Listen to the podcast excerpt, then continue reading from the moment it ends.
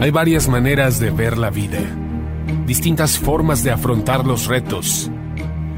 Cada palabra y acción tiene un resultado. Crisis o cambio.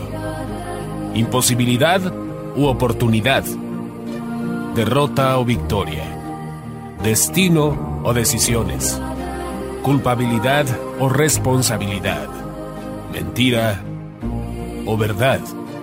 Víctima o vencedor. La diferencia se marca en los pensamientos, las ideas y las acciones. Esto es Mensajes de Victoria con Marco Tulio Carrascosa.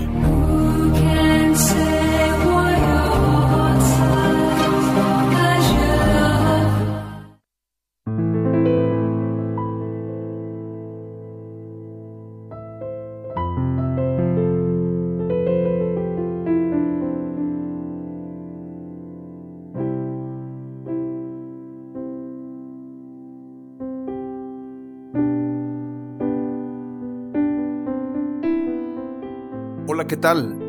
Amados hermanos y amigos, es un gran gusto poderles saludar nuevamente a través de la radio, a través de internet.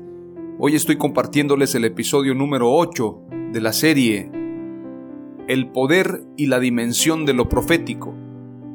A este episodio número 8 lo he titulado El ministerio del profeta Juan. Muchos, lamentablemente, cuando hablan de Juan el Bautista, ven a Juan el Bautista simplemente como aquel que bautizó a Jesús, aquel que predicó arrepentimiento. He escuchado inclusive predicadores que dicen, bueno, al final Juan el Bautista no tuvo tanta fe, por esto estuvo en la cárcel y por esto manda a preguntarle a Jesús si verdaderamente Él es el que había de venir. Otros se atreven a predicar y obviamente lo hacen especialmente falsos maestros, falsos apóstoles, falsos profetas. Quieren poner a Juan el Bautista como alguien que competía con Jesús, alguien que en algún momento, cuando se dio cuenta que habían más bautismos por parte de Jesús que por parte de él, es decir, por parte de Juan, los discípulos de Juan tenían una rivalidad con los discípulos de Jesús. Otros se han atrevido a decir, bueno, no hay que predicar como Juan, porque si no, te van a quitar la cabeza. Y lo dicen de una manera muy irresponsable, haciendo ver como que Juan el Bautista tenía una predicación fuera de contexto. El hecho de que Juan el Bautista utilizara ropa de camello, ropa con pelaje de camello, o que comiera langostas y miel, no lo convierte en un profeta fuera del contexto de Israel o en un profeta que no estuviese acorde a la época o bien un profeta que inclusive no compaginara con el pueblo de Israel. Todo lo contrario. Juan el Bautista tuvo el mayor éxito, el mayor alcance, la mayor convocatoria, porque la escritura nos muestra que mucha gente acudía a Juan el Bautista para ser bautizados. Es decir, Juan el Bautista no era, como muchos piensan, un profeta que gritaba, un profeta gritón, un profeta que hablaba muy fuerte, un profeta que exhortaba y predicaba en contra de Herodes porque había tomado la mujer de su hermano. Muchos piensan que Juan el Bautista era un profeta que para algunos parecía que no estaba bien en cuanto a su mentalidad. De hecho, en algunas películas ponen a un personaje vestido de ropa de camello, gritándole a Herodes, y entonces lo ponen como un profeta que no es el que Jesús describe que no es el que la Biblia describe, es decir, ponen a alguien fuera del contexto bíblico, fuera del contexto y la dimensión y el poder del llamado de este gran profeta llamado Juan. De hecho, es lamentable decirlo, pero mucha gente basa su fe en películas. Hay gente que, porque lo vio en una película, piensa que así es. La mayoría de películas no concuerdan con la escritura. Hay muchas películas que no concuerdan con la vida de Jesús. Y estamos hablando precisamente de Juan el Bautista y es importante aclarar que Juan el Bautista tenía un ministerio especial, un ministerio poderoso, un trabajo que nadie realizó como lo realizó él. Vamos a ir rápidamente a lo que dice Marcos capítulo 1, versículo 1 en adelante. Dice la escritura, comienzo del Evangelio de Jesucristo, el Hijo de Dios. Sucedió como está escrito en el profeta Isaías, yo estoy por enviar a mi mensajero delante de ti, el cual preparará tu camino. Voz de uno que grita en el desierto, preparen el camino del Señor, háganle sendas derechas. Estoy leyendo una versión más hispanoamericana. En otra versión dice, enderezad sus sendas. Preparen el camino al Mesías, enderezad sus sendas. Cuando Juan el Bautista estaba en el desierto, no estaba en el desierto aislado. Grandes multitudes acudían a él. Veamos lo que dice la escritura en el versículo 4. Así se presentó Juan bautizando en el desierto y predicando el bautismo de arrepentimiento para el perdón de pecados.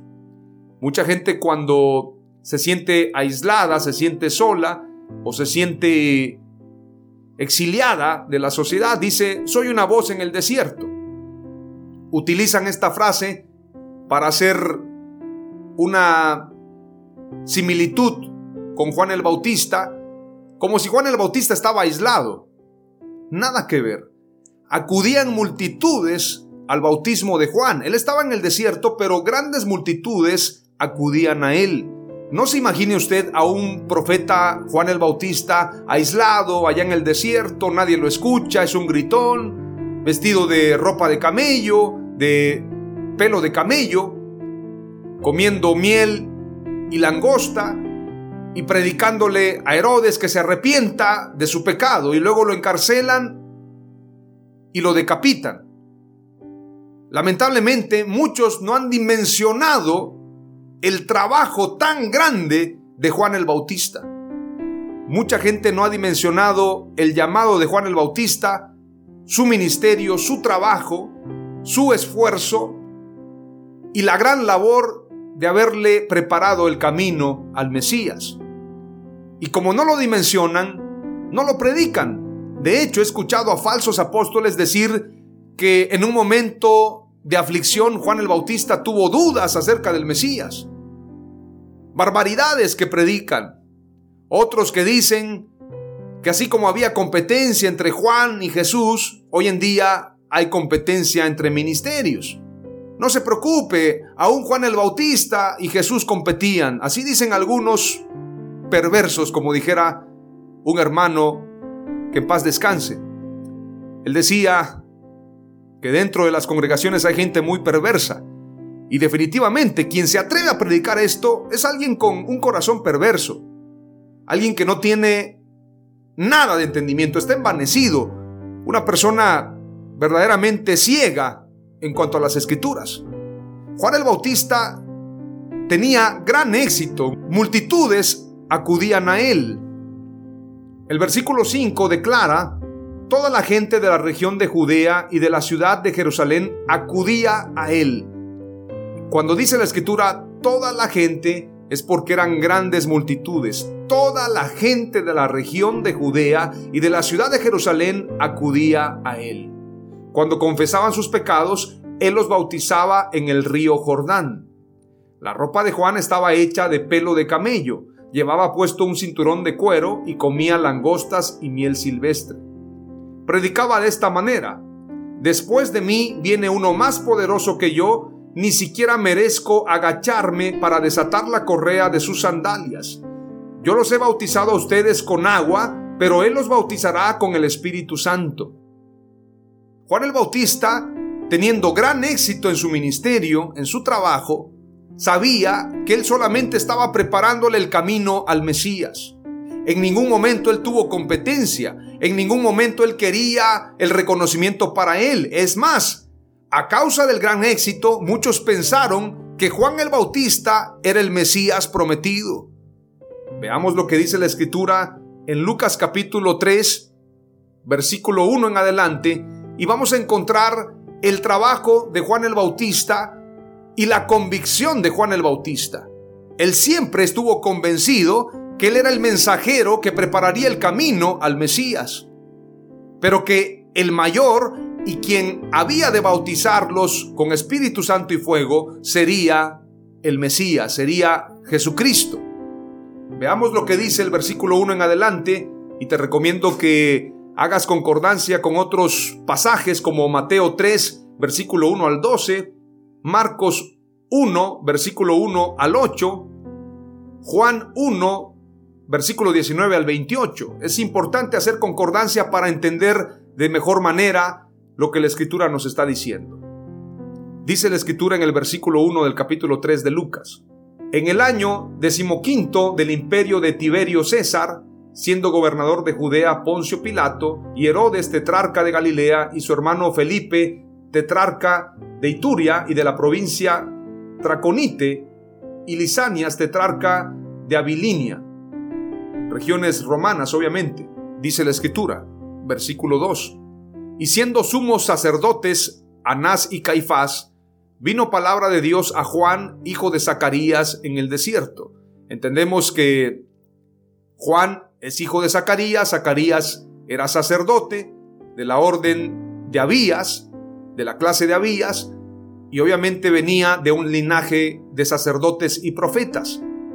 La escritura dice, vino palabra de Dios a Juan, hijo de Zacarías, en el desierto. Versículo 3. Y él fue por toda la región contigua al Jordán, predicando el bautismo del arrepentimiento para perdón de pecados. Tenemos que entender el fundamento de apóstoles y profetas y un fundamento profético es el arrepentimiento. Es decir, cuando Juan prepara el camino, trae un mensaje de arrepentimiento y un bautismo de arrepentimiento. Esto no estaba instituido por ningún profeta, lo instituye Juan el Bautista. El bautismo de arrepentimiento fue instituido por Dios a través de Juan el profeta, Juan el Bautista. No piense usted que era una tradición judía, no. Por esto muchos no dimensionan el bautismo.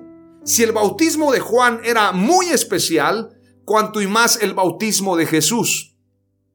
El bautismo de Juan preparaba para arrepentimiento y el bautismo de Jesús precisamente para ser llenos del Espíritu Santo y para ser salvos, obviamente, porque para heredar el reino de Dios es necesario nacer de nuevo del agua y del Espíritu. Esto es lo que le confiesa, esto es lo que le declara Jesús a Nicodemo. Te es necesario nacer de nuevo. Entonces, viene la palabra de Dios para Juan, como dice el versículo 2, vino palabra de Dios a Juan, hijo de Zacarías, en el desierto y él fue por toda la región contigua al Jordán, predicando el bautismo del arrepentimiento para perdón de pecados. Es decir, venía preparando un camino y el bautismo tiene un propósito. El bautismo de arrepentimiento es para perdón de pecados. Hay gente que piensa que el bautismo es un simbolismo nada más, que el bautismo es cumplir con un compromiso, con un sacramento, pero no le dan el valor al bautismo. El bautismo es para perdón de pecados. Y para que una persona sea perdonada de sus pecados, tiene que estar arrepentida. Tiene que haber arrepentimiento, un cambio de vida, una renuncia a lo malo, una renuncia a la maldad. Sin embargo, Juan el Bautista estaba solamente preparando el camino, pero ya estaba haciendo una reforma ya estaba haciendo un movimiento poderosísimo, el cual estaba impactando no solamente al pueblo de Israel, a los sacerdotes, a los escribas, a los doctores de la ley, sino que también estaba impactando la esfera del gobierno. El mensaje de Juan el Bautista había llegado hasta Herodes, hasta Poncio Pilato. Era un mensaje poderoso, impactante, de arrepentimiento. Dice la escritura, y él fue por toda la región contigua al Jordán, predicando el bautismo del arrepentimiento para perdón de pecados. Versículo 4. Como está escrito en el libro de las palabras del profeta Isaías que dice, voz del que clama en el desierto, preparad el camino del Señor, enderezad sus sendas. Todo valle se rellenará y se bajará todo monte y collado. Esto habla precisamente lo que había profetizado también María. Veamos lo que dice la profecía de María que les compartía el día de ayer. Lucas capítulo 1, versículo 46 en adelante dice, entonces María dijo, engrandece mi alma al Señor, y mi espíritu se regocija en Dios mi Salvador, porque ha mirado la bajeza de su sierva, pues he aquí, desde ahora me dirán, bienaventurada todas las generaciones, porque me ha hecho grandes cosas el poderoso, santo es su nombre, y su misericordia es de generación en generación a los que le temen. Hizo proezas con su brazo, esparció a los soberbios en el pensamiento de sus corazones, quitó de los tronos a los poderosos y exaltó a los humildes. Hay una concordancia entre la profecía de María y la profecía de Juan el Bautista. Dicho sea de paso, María y Elizabeth eran parientes, o parientas en este caso. Y es importante señalar que lo que está anunciando Juan el Bautista es que los montes serían precisamente disminuidos, serían humillados, los montes, los collados serían bajados, disminuidos, aplastados. Y la escritura dice también que los valles serían rellenados. Es decir, que Dios levantaría a los humildes y humillaría a los poderosos. Esto fue lo que pasó precisamente y se cumple esta palabra profética a través de Juan el Bautista y a través de Jesús. El ministerio de Jesús tuvo un gran impacto por esto lo llamaron el rey de los judíos. Nadie en la época de Jesús convocó más gente que Jesús. Nadie en absoluto. No convocaba más gente los fariseos, no convocaban más gente los escribas, no convocaban más gentes los romanos. Siempre las multitudes acudían a Jesús. ¿Por qué? Porque la escritura nos dice claramente que Dios levantaría a los humildes y humillaría a los que estaban exaltados. Humillaría a los gobernantes, pero exaltaría a los humildes. Y se bajará todo monte y collado, los caminos torcidos serán enderezados y los caminos ásperos allanados. Y verá toda carne la salvación de Dios, es decir, toda la gente. Esto habla precisamente de una transformación. Esto habla de un cambio de paradigma. La gente deja de poner la mirada en Herodes, la gente deja de poner la mirada en Poncio Pilato, que se consideraban los amos y señores de la región. Y entonces ahora la gente, ahora el enfoque es en Juan el Bautista y en Jesucristo. La gente ya no pone su mirada en gobernantes, en ídolos, sino pone su mirada en Jesús esto es a causa de un avivamiento. Cuando sucede un avivamiento, la gente pone su mirada en Dios, pone su mirada en Jesús, puestos los ojos en Jesús, el autor y consumador de la fe.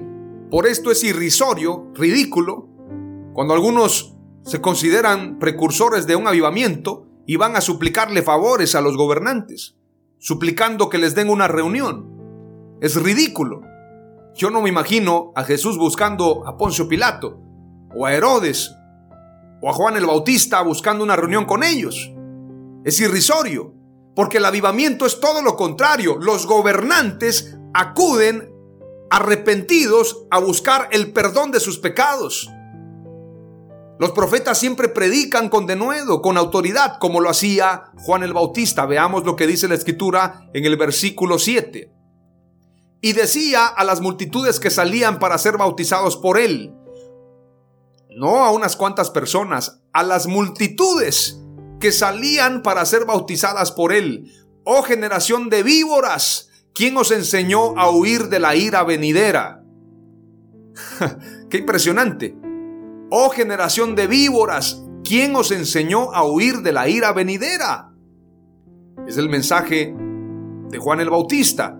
Haced pues frutos dignos de arrepentimiento y no comencéis a decir dentro de vosotros mismos, tenemos a Abraham por padre, porque os digo que Dios puede levantar hijos a Abraham aún de estas piedras. Ya Juan el Bautista estaba confrontando a los judíos, a los que se sentían privilegiados, los que decían somos hijos de Abraham. Les dice, no piensen ustedes que son hijos de Abraham, porque os digo que Dios puede levantar hijos a Abraham aún de estas piedras. Les estaba anunciando lo que vendría, el avivamiento para los gentiles. A lo suyo vino, pero los suyos no le recibieron, mas a los que le recibieron les dio potestad de ser llamados hijos de Dios. Ya Juan el Bautista anunciaba que muchos no podrían entrar a este avivamiento. Serían precisamente gentiles. El allanar, o bien el bajar los montes y collados, también se refería al orgullo religioso, aquellos que se sentían los amos y señores, los elegidos por Dios. También Juan el Bautista anuncia que los gentiles tendrían esta gran oportunidad. Los profetas lo sabían y Juan el Bautista como profeta, como un hombre preparado, como un hombre visionario, como el más grande profeta, él sabía lo que estaba anunciando. El avivamiento para el pueblo gentil, el avivamiento para aquellos que habían sido menospreciados, que habían sido humillados. Recordemos cuando aquella mujer sirofenicia se acerca a Jesús y Jesús le dice, no es bueno dar el pan de los hijos a los perrillos, porque era un dicho popular en la época. Pero la mujer era tan humilde que dijo, sí Señor, pero aún los perrillos comen de las migajas que caen de la mesa. Jesús no dijo esta palabra para humillar a esta mujer, sino para demostrar la gran fe de los gentiles. También aquel hombre, centurión, que acudió a Jesús para pedir un milagro. Cuando le dijo, Señor, no es necesario que vayas, solamente di la palabra y será hecho. Y Jesús declaró, no he visto tanta fe ni siquiera en Jerusalén. ¿Por qué? Porque los gentiles tenían un llamado de Dios especial y Juan el Bautista lo había anunciado y reprendía a aquellos que se sentían amos y señores del avivamiento, amos y señores de la verdad, amos y señores de la salvación. Juan el Bautista los reprende y les dice, generación de víboras. ¿Quién os enseñó a huir de la ira venidera? Hagan pues frutos dignos de arrepentimiento y no comiencen a decir dentro de ustedes mismos que tienen a Abraham por padre. Hay gente que dice, yo tengo a este apóstol que es mi padre, yo tengo a este profeta, yo tengo entrada libre, yo estoy en la zona VIP, en el cielo. Cuidado. Cuidado, porque aún el apóstol Pablo decía, ni yo mismo pretendo haberlo alcanzado. Hay gente que piensa, es que yo ya estoy salvo, porque estoy en una religión, porque estoy en una denominación, porque tengo un apóstol, falso apóstol, por cierto. Entonces, ese tipo de orgullo religioso a Dios no le agrada. De hecho, Jesús predicó también acerca de la parábola del publicano y el fariseo, o el fariseo y el publicano. El fariseo decía, gracias Señor que no soy como este. Mas el publicano se daba golpes en el pecho y decía, Señor, sé propicio a mí que soy pecador. Dame la oportunidad de poder ser salvo. Fue justificado primero el publicano y no el fariseo. Juan el Bautista los confrontaba, les decía la verdad. Y todavía les dice un juicio muy poderoso, muy fuerte en el versículo 9 y dice, y ya también el hacha está puesta a la raíz de los árboles. Por tanto, todo árbol que no da buen fruto se corta y se echa en el fuego. Esta es una palabra bastante fuerte. Es una palabra de juicio.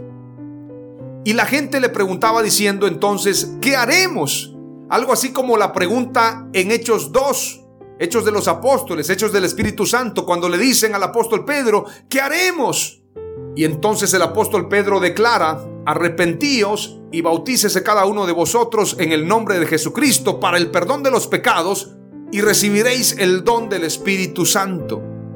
El bautismo es para perdón de los pecados, no es un simbolismo, no está de relleno en la fe. El bautismo es para salvación, pero tiene que haber arrepentimiento. La fórmula es arrepiéntete, bautízate, invoca su nombre y entonces serás salvo.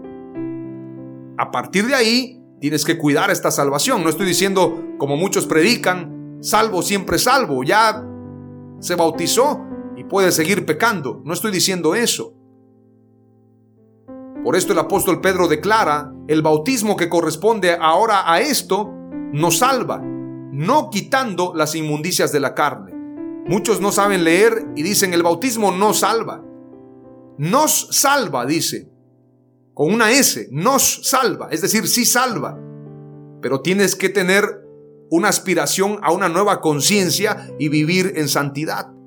Por esto, precisamente, le preguntan, ¿qué haremos? Porque están siendo confrontados con la verdad. Juan el Bautista los está confrontando con su ministerio, con su trabajo, está haciendo una gran labor y entonces es cuando responde Juan el Bautista. Y él respondiendo les dijo, Aquí es que debemos prestar mucha atención.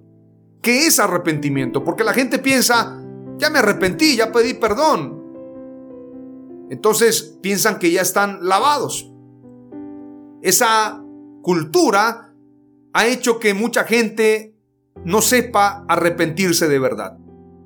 Yo siempre he puesto este ejemplo, para muchos parezco ser alguien inquisidor, alguien acusador, pero yo sí creo que debe de haber un cambio verdadero, un cambio radical, una restauración de las cosas.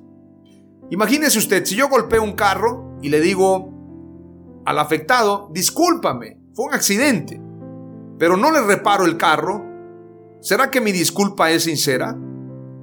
Yo creo que lo correcto es decir, ¿sabes qué? Discúlpame, te voy a reparar el carro y de verdad estoy muy arrepentido. Hoy en día no, justificados en el perdón, en el perdón a tu hermano 70 veces 7, no sabemos restituir las cosas. Veamos lo que dice Juan el Bautista. El que tiene dos túnicas, dé al que no tiene. Y el que tiene que comer, haga lo mismo. Es decir, verdaderamente compórtense como hijos de Dios. El que tiene dos túnicas, que le dé al que no tiene. Esto no sucede en la iglesia. Allá que ve aquel hermano cómo se ayuda, yo no tengo por qué ayudarlo. La iglesia primitiva y los discípulos de Juan hacían esto, compartían con cada uno según su necesidad. Y el que tiene que comer haga lo mismo, compártele a tu hermano. A mí me tocó estar en reuniones donde la gente excluía a otros. Y es lamentable decirlo, la mayor hipocresía muchas veces se vive dentro de las iglesias, dentro de los templos. Dice la escritura, vinieron también unos publicanos para ser bautizados. Los publicanos son los que cobraban los impuestos. Tenían que ver con el trabajo de la recaudación de impuestos. Vinieron también unos publicanos para ser bautizados y le dijeron, Maestro, ¿qué haremos? Él les dijo, no exijáis más de lo que os está ordenado. Es decir, no sean corruptos. Prácticamente el mensaje de la no corrupción está en la Biblia. No exijan más de lo que os está ordenado. No impongan cargas mayores, no se aprovechen de este cargo que tienen. También le preguntaron unos soldados diciendo, ¿y nosotros qué haremos? Y les dijo, no hagáis extorsión a nadie, ni calumniéis y contentaos con vuestro salario. A los servidores públicos, este es el mensaje que hay que compartirles. Y Juan el Bautista tenía la autoridad y un mensaje poderoso para convocar a Israel al arrepentimiento. Versículo 15.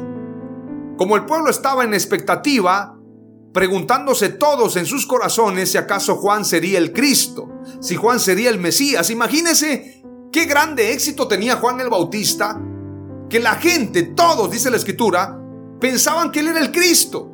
¿Será él el Cristo? ¿Será él el Mesías? porque grandes multitudes acudían a él. Tenía tanto éxito que entonces pensaron, seguramente Él es el Mesías. Respondió Juan diciendo a todos, yo a la verdad os bautizo en agua, pero viene uno más poderoso que yo, de quien no soy digno de desatar la correa de su calzado. Él os bautizará en Espíritu Santo y fuego. Toda la gloria es para Jesús. Juan el Bautista declara, no soy yo. El que viene tras de mí, del cual no soy digno de desatar la correa de su calzado, Él os bautizará en Espíritu Santo y fuego. Versículo 17. Su aventador está en su mano y limpiará su era, y recogerá el trigo en su granero y quemará la paja en fuego que nunca se apagará. Está hablando de juicio. Su aventador está en su mano y limpiará su era. En el avivamiento hay una purificación. En el avivamiento tenemos que santificarnos. En el avivamiento hay una limpieza. Por esto Jesús entró al templo a purificar el templo. ¿Por qué? Porque cuando hay avivamiento hay celo de Dios, celo por su palabra. No hay tolerancia a la maldad. Juan el Bautista no decía, vienen multitudes, bueno, los voy a bautizar a todos. No, les decía, generación de víboras. El mensaje principal era un mensaje de arrepentimiento. Hoy en día no. Hoy en día se predica un mensaje liviano, un mensaje light, un mensaje mediocre. Y quienes predican así son religiosos, son acusadores, son malvados. No. Si por algo decían, dura es tu palabra, ¿quién la puede sobrellevar? Porque muchas veces, y quiero decirlo, muchas veces abaratamos la gracia de Dios, abaratamos el mensaje de misericordia de Dios. Dios quiere que haya un arrepentimiento total en nuestras vidas y que de una vez por todas le entreguemos todo al Señor. Que ya derribemos los altares de Baal. Y cuando hablo de los altares de Baal, hablo de la idolatría personal, de la idolatría a todo aquello que es en contra de Dios. Todo lo que está con un enfoque hacia el mundo. Estos son los altares que hay que derribar. Muchos tenían a Baal por Dios. Muchos pensaban que el Dios verdadero era Baal y no Dios. Y no Jehová o Yahweh. O bien Jesús en el Antiguo Testamento, el Dios Todopoderoso. Estaban tan confundidos que se inclinaban a Baal. Hoy en día la gente se inclina a la religión, se inclina a las falsas doctrinas, se inclina a la denominación y piensan que es lo correcto. Piensan que están en el camino adecuado. Tienen altares todavía. Pero en este avivamiento viene una purificación. Su aventador está en su mano y limpiará su era y recogerá el trigo en su granero y quemará la paja en fuego que nunca se apagará. Es decir, habrá salvación para el trigo y el trigo tiene que estar bien seleccionado, bien perfeccionado, bien purificado para que sea echado en el granero. Pero lo que no sirve, lo que es paja, será echado en el fuego. Esto es grave. Estos pasajes la gente los lee de manera irresponsable. Juan el Bautista predicó un mensaje poderosísimo y el mensaje de Jesús es la continuidad de esta transformación. Por esto es necesario nacer del agua y del espíritu. Pero si nosotros no dimensionamos esto, no le damos el valor al mensaje de Juan el Bautista, estamos viviendo en religión, estamos engañados, estamos verdaderamente cegados. Veamos lo que dice el versículo 18 y ya estoy aterrizando el mensaje. Con estas y otras muchas exhortaciones anunciaba las buenas nuevas al pueblo. Estas son buenas noticias. La gente piensa que buenas noticias es decirle, usted va a prosperar, prosperados por la palabra, el manto profético, la unción apostólica. Esas son buenas noticias según muchos incautos. No, la buena noticia es esta. Esto que está aquí escrito, esta es la buena noticia. Con estas y otras muchas exhortaciones anunciaba las buenas nuevas al pueblo. Las buenas noticias del Evangelio tienen que consistir en la verdad del Evangelio. Si no te sacuden en la iglesia donde estás, si no lloras al Señor, si no te arrepientes de lo que estás haciendo, en esa iglesia te están dando paja, te están dando basura. Si no hay un sacudimiento de decir voy a cambiar, me voy a arrepentir verdaderamente, te están dando basura a comer. Y tarde o temprano te lo vas a lamentar. Tiene que ser un mensaje sacudidor de arrepentimiento, donde la gloria y la honra sea para nuestro Señor Jesucristo. Si no se está predicando ese evangelio, simplemente no es evangelio. Versículo 19 declara, entonces Herodes el tetrarca, siendo reprendido por Juan, a causa de Herodias, mujer de Felipe su hermano, y de todas las maldades que Herodes había hecho, sobre todas ellas, añadió además esta, encerró a Juan en la cárcel. Herodes el tetrarca había sido reprendido por Juan Juan lo reprendió y lo hizo públicamente. Los verdaderos profetas le dicen la verdad a los que están en el poder. La iglesia tiene que decirle la verdad al que está en el poder. A pesar de las consecuencias. Pero hoy en día no. Hoy en día es alabar al gobernante, regalarle una Biblia, exaltar al gobernante. Por esto no me canso de decir que eso no es avivamiento. Eso no es avivamiento. Avivamiento es un regreso a la palabra. Y no habrá avivamiento sin arrepentimiento. Tenemos que arrepentirnos todos, incluyéndome a mí. Todos los días tenemos que arrepentirnos. Tiene que haber una búsqueda. Salga de su cámara el novio y de su tálamo la novia. Entre la entrada y el altar lloren los sacerdotes ministros de Jehová y digan, perdona, oh Jehová, a tu pueblo. Tenemos que arrepentirnos de verdad. El mensaje de Juan el Bautista, teniendo tanto éxito, llegó a Herodes. Herodes el tetrarca siendo reprendido. No dice siendo adulado. No dice siendo premiado. Dice siendo reprendido por Juan a causa de Herodias, mujer de Felipe su hermano, y de todas las maldades que Herodes había hecho, muchísimas maldades, Juan el Bautista lo reprendió. Sobre todas ellas añadió además esta, encerró a Juan en la cárcel. ¿Dónde terminó el profeta? En la cárcel, a causa del mensaje. Sin embargo, muchos no entendieron que Juan el Bautista fue precisamente el más grande profeta que ha pisado esta tierra. Muchos no lo entienden aún hasta el día de hoy y por esto estoy dándole mucho énfasis a esto. El ministerio del profeta Juan, uno de los ministerios más poderosos que han habido en la tierra, y me atrevo a decir, después de Jesús, el ministerio más poderoso que ha habido en la tierra es el ministerio de Juan el Bautista. Es importante reflexionarlo. Hoy te comparto tres palabras clave. Número uno, el trabajo principal de Juan fue preparar el camino a Jesús. Número dos, la predicación de Juan era enfocada a Jesús el Mesías. Y número tres, el arrepentimiento es la clave para el avivamiento. En el nombre de Jesús, amén. Aleluya.